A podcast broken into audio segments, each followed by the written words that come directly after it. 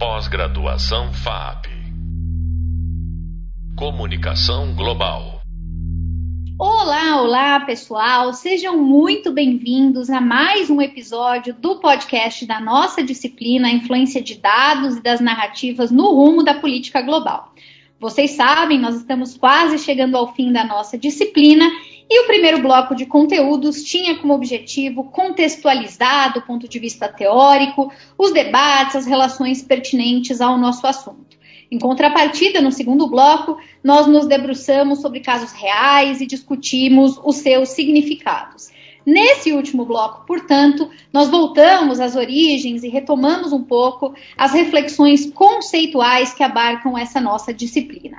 Vamos falar sobre as oportunidades e os desafios do ponto de vista da política global que derivam dessa nossa era dos dados. E para isso eu tenho o prazer de receber aqui o professor Vitor Greenberg. Professor Vitor é professor das graduações de Relações Internacionais e Ciências Econômicas da FAAP, também é o nosso coordenador geral da pós-graduação.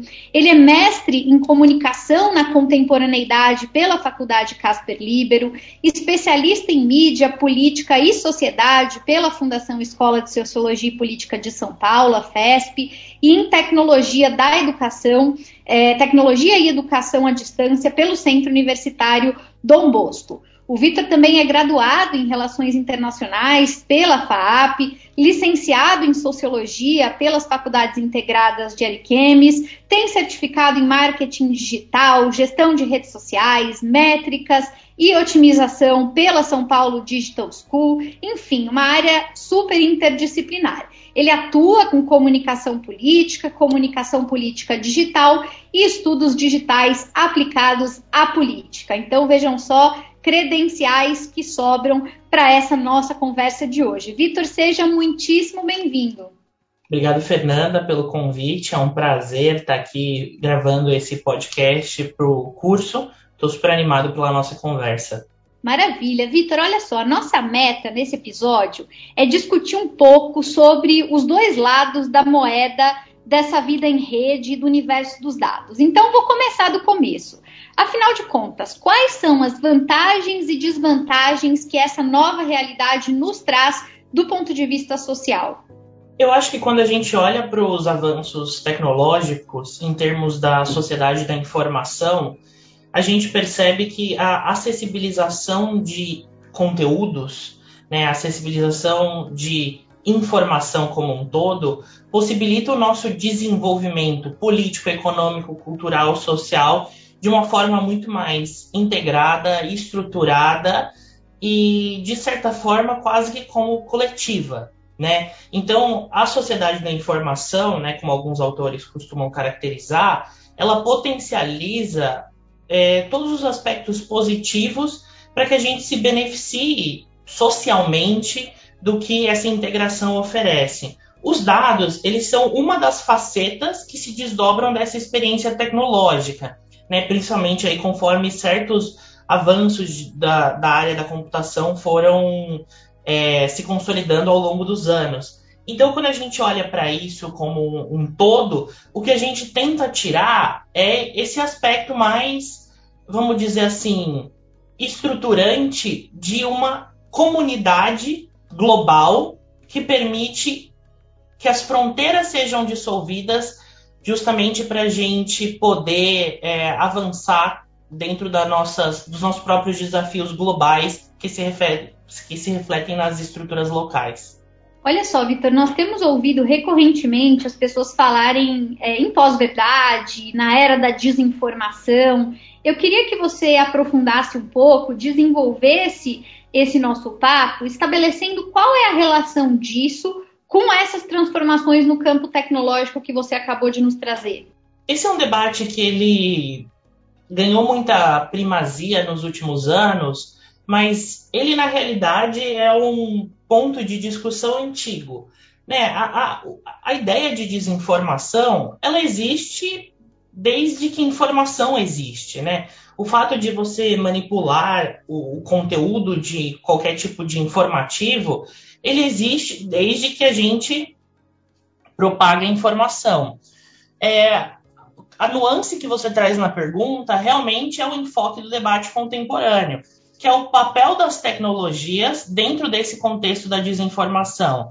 E, e na realidade essas coisas elas estão se relacionando quase que de forma intrínseca.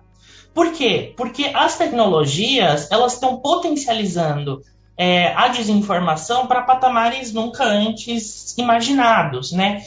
As redes sociais, principalmente aí, né, que agregam essa experiência de conteúdo gerado pelo usuário, elas são plataformas que elas não foram muito desenhadas para serem moderadas. Elas têm a frente de moderação, mas elas criam redes quase que autônomas ali em que o usuário ele é responsável pela propagação do conteúdo.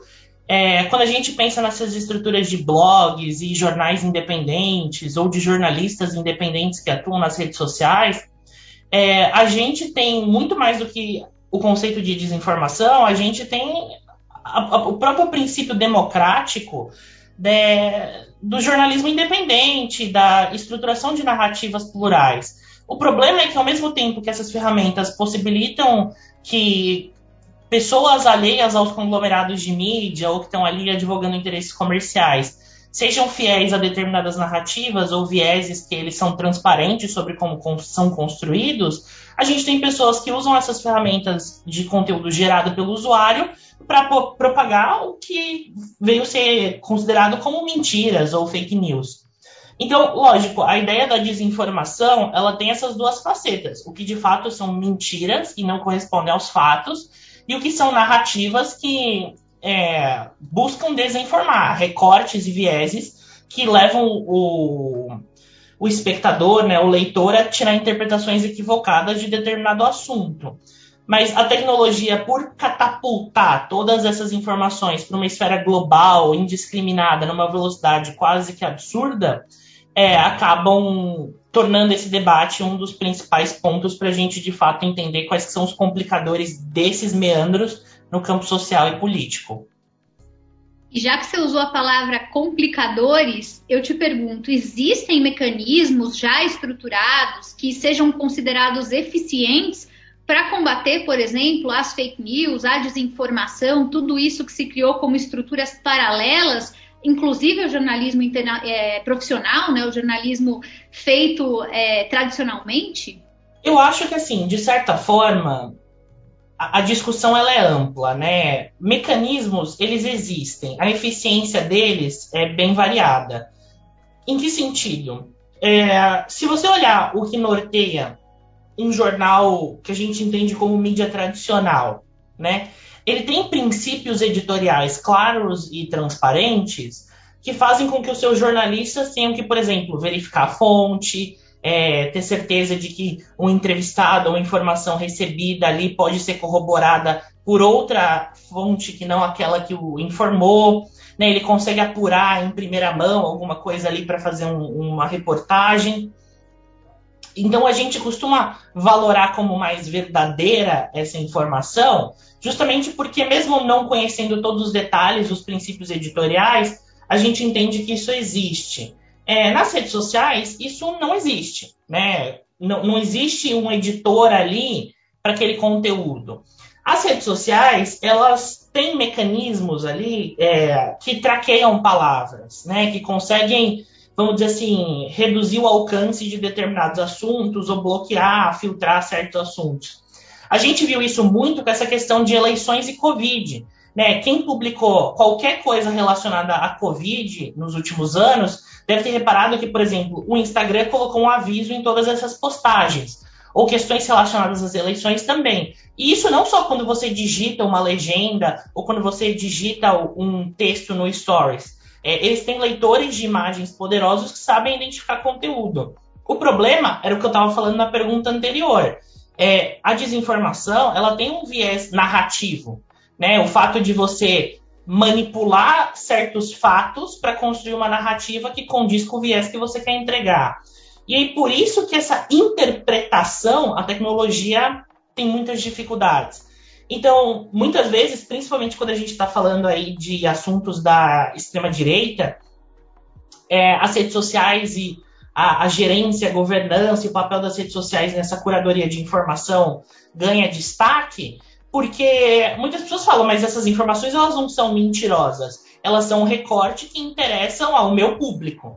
Então, é, as redes sociais também evitam se colocar nessa posição, porque, de certa forma, é, ela entende que o leitor tem que ter o senso crítico de entender o que, que é verdade ou não. Ela joga o ônus dessa interpretação para o leitor.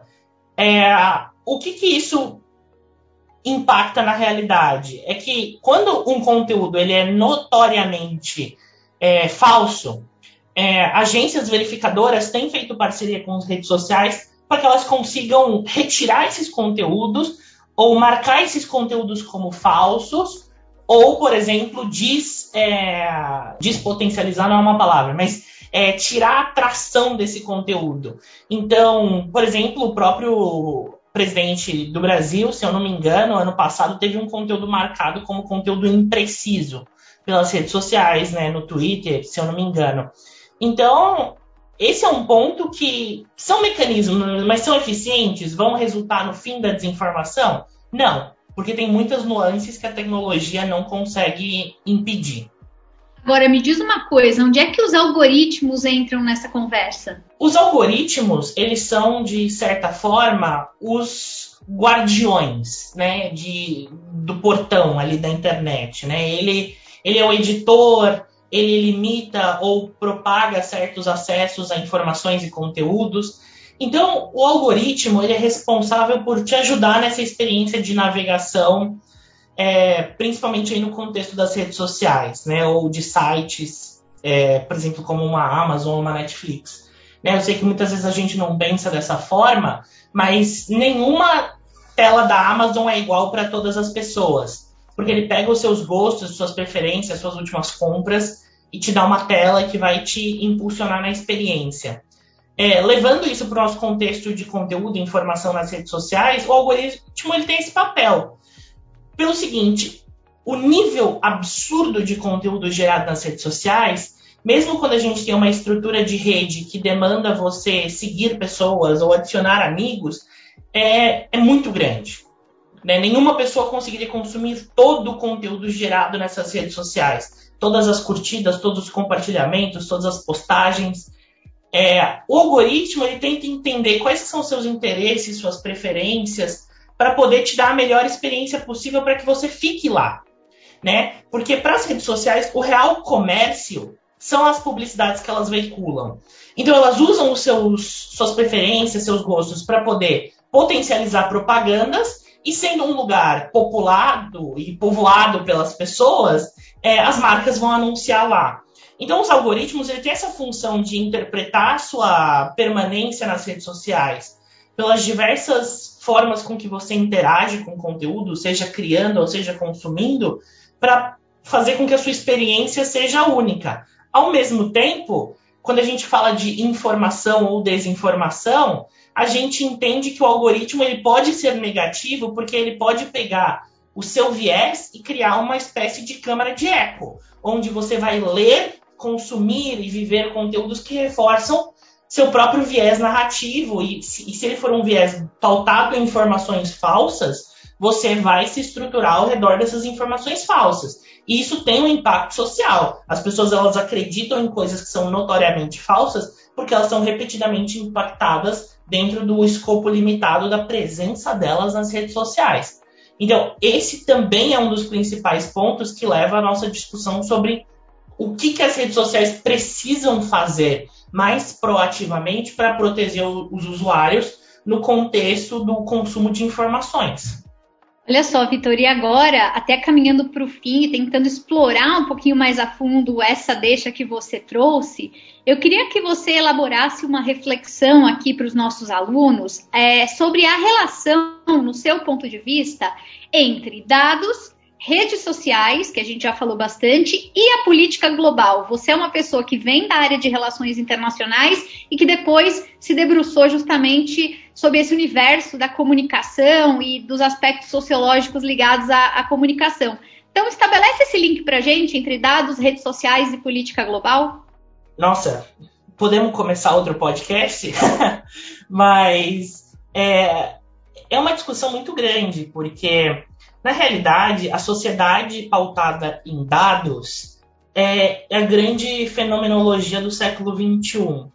Com o advento da internet como um todo, a gente começou a entender que existia um potencial de rastrear e quantificar a experiência do usuário de uma forma muito vasta é, desde onde o seu cursor está na tela, desde quanto tempo o seu cursor está na tela, desde o, o, sistema operacional, qual a versão dele, qual é o tipo de máquina que você está usando, qual é o celular, se é tablet, se é notebook, se, se a sua internet é Wi-Fi, banda larga, velocidade.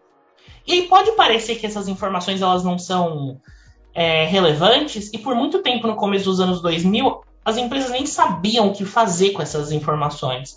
Conforme a gente foi carregando outros tipos de aferidores de dados nos nossos bolsos e nos nossos lares, né, desde televisores que são integrados à internet até os celulares que têm sensores de pressão, altura, temperatura, te rastreiam o tempo inteiro. Então, a gente viveu nesse linear dos anos 2010 o boom do Big Data. Né? Ou seja, as empresas elas começaram a processar quantidades massivas de dados justamente para poder tornar isso, os uns e zeros, na parte mais humana da navegação, que é o comportamento do usuário. Tanto para te induzir a certos comportamentos, quanto para reforçar vieses, conteúdos, informações que são do seu gosto para que você fique mais e mais e mais tempo é, dentro dessas estruturas do arcabouço da internet. É, a política, ela não existe fora desse contexto. Né? O mundo online, ele só existe por causa do mundo offline. Todas as estruturas online têm uma contraparte no mundo offline. Né? E a política rapidamente entendeu que se as pessoas ocupam esse espaço, lá era um espaço pertinente para eles ocuparem também e poderem, de certa forma, né, potencializar o seu alcance, estruturar o seu ponto de vista e, e, fazer com que a política fluísse de uma forma mais interessante. No aspecto global dessa questão, a gente tem visto o, o aumento do que as pessoas chamaram de Twitter diplomacy, né? Ou seja, aquele conceito que algum, alguns professores até acham ultrapassado do Joseph Nye de soft power, ele tem se estendido aí para diplomacia cultural e, e até diplomacia do Twitter, por quê? Porque você não precisa mais influenciar em diversos níveis para que tenha repercussão um presidente postando algo ou tendo uma resposta de outro presidente ou políticos né, no nível legislativo interagindo é, de uma forma agressiva frente a outro país pode até ser interpretado como um ato de agressão né, de um estado para outro, porque ele está usando aquele espaço para fazer política, mesmo que política doméstica, impacta as relações internacionais. Então, os desafios que a gente tem visto é como que os atores se portam nesse espaço, como que esse espaço vai responder a isso e como que essas interconectividades vão fazer com que o espaço social offline mude. É, a gente viu que as eleições desse último ciclo, aí, desses últimos anos, que levaram o Bolsonaro, Trump, é, Duterte e vários outros políticos, foram fortemente impactadas pelas redes sociais. Isso também impacta todo o ecossistema dos, dos continentes em que eles estão inseridos. Os vizinhos deles são impactados por isso, as relações internacionais são impactadas por isso. Mas a gente ainda não tem uma ideia do que no médio e longo prazo isso vai significar. É preocupante? Bastante. Mas, ao mesmo tempo, também entendendo, tendo letramento digital, educação digital, tanto políticos quanto a sociedade civil, a gente pode usar esse espaço mais propositivamente para fazer uma política global que preserve e garanta o nosso futuro. Afinal, eles são responsivos, os políticos são responsíveis às manifestações nesses espaços, e a gente tem muito espaço aí para construir as demandas que de fato interessam para a sociedade. Excelente, olha só, que prazer estar contigo. Eu queria te agradecer muito, muitíssimo obrigada. Vou te deixar à vontade para se despedir dos nossos alunos depois dessa aula que a gente teve a oportunidade de ouvir, Vitor. Queria agradecer a todos aí pela, pela audiência, por terem ouvido aí a gente nesse podcast. Eu sei que algumas coisas elas parecem confusas e abstratas. Esse tema é muito vasto, muito rico, tem muita biografia e bio, bibliografias de atores, instituições e processos que estão envolvidos nessas últimas discussões. Então, eu, eu recomendo que vocês leiam bastante as coisas que estão indicadas nessa disciplina, participem das, dos hubs painel, para a gente poder aprofundar cada vez mais essas discussões. É isso aí, ele já deixou o link para eu lembrar a todos de não deixarem de conferir os vídeos que eu produzi lá para o nosso hub visual. Também acessem o nosso e-book, ele consta lá no hub de leitura, e por meio deles vocês acabam conseguindo aprofundar ainda mais é, o entendimento, o repertório de vocês nesses assuntos. Na nossa próxima e última conversa, a gente vai discutir um pouco sobre os desafios relacionados ao mundo da governança global na era do Big Data. E é claro que eu vou deixar o convite e eu espero vocês lá. Você acabou de ouvir o um podcast sobre fake news, pós-verdade, a era da desinformação, com o professor da FAP, Vitor Greenberg. Eu sou a professora Fernanda Manhota e eu te encontro novamente logo menos. Até lá! Pós-graduação FAP Comunicação Global